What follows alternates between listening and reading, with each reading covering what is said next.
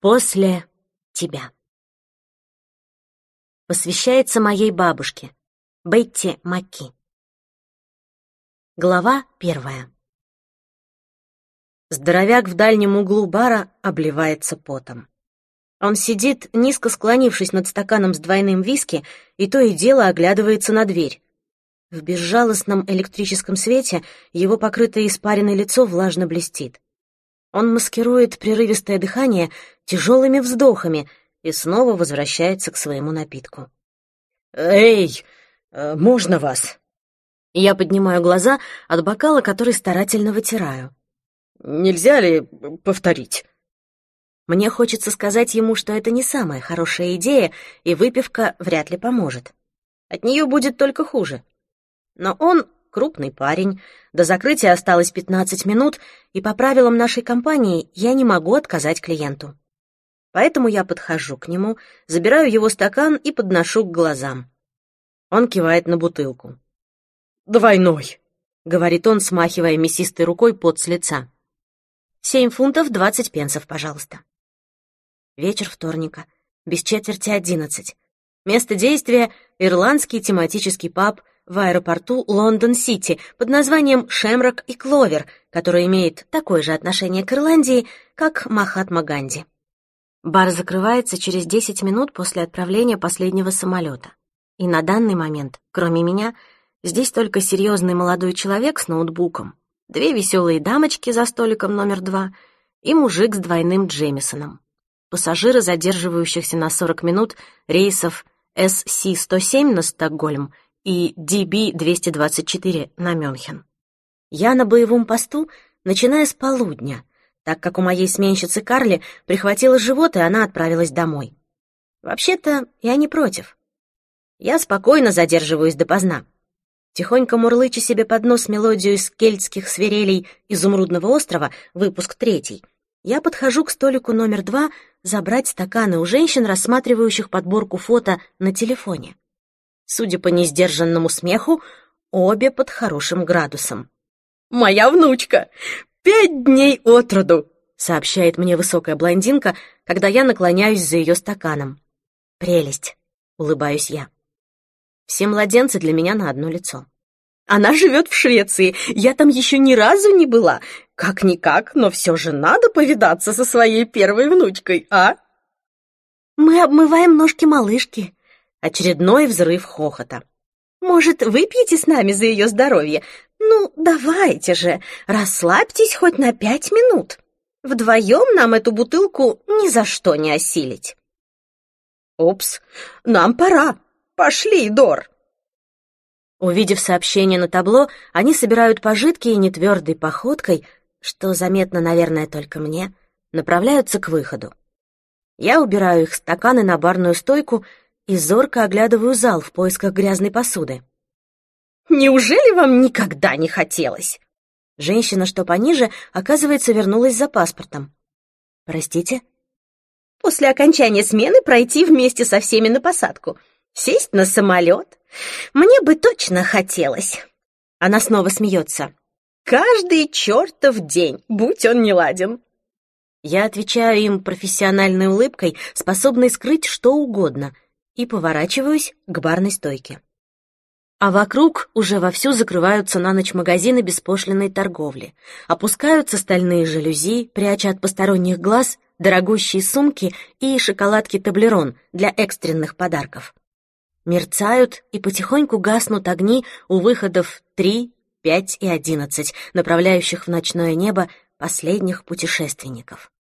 Конголезка Вайолет, местная уборщица, слегка раскачиваясь при ходьбе и поскрипывая резиновыми подошвами туфель, толкает мне навстречу по сияющему линолеуму свою тележку.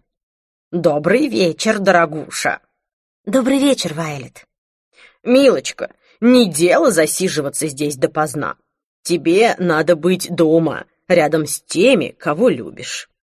Каждый раз слово в слово повторяет она. «Да нет, сейчас не так уж и поздно. Каждый раз слово в слово отвечаю я. Она одобрительно кивает и катит тележку дальше. Серьезный молодой человек с ноутбуком и потный любитель скотча ушли. Я заканчиваю со стаканами и закрываю кассу, дважды пересчитывая деньги, чтобы наличность в кассе совпала с пробитыми чеками. Я делаю пометки в гроссбухе, проверяю пивные насосы, отмечаю продукты, требующие до заказа. И тут неожиданно обнаруживаю куртку толстяка на барном стуле. Подхожу поближе и поднимаю глаза на монитор. Ага, вот-вот начнется посадка на рейс до Мюнхена, если я, конечно, готова бежать за владельцем куртки. Я снова смотрю на монитор и медленно подхожу к мужскому туалету. «Эй, есть кто-нибудь?» Голос, что слышится в ответ, слегка задушенный, с истерическими нотками. Толстяк, низко склонившись над раковиной, плещет себе в лицо водой. Вид у него краше в гроб кладут.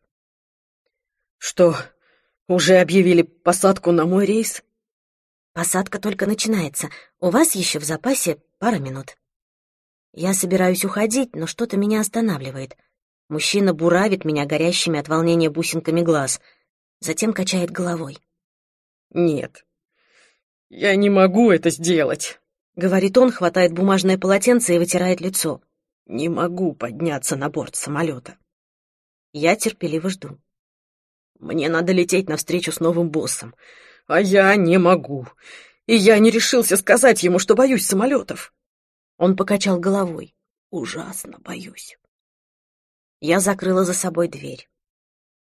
А в чем заключается ваша новая работа? А, моргает он. Автозапчасти.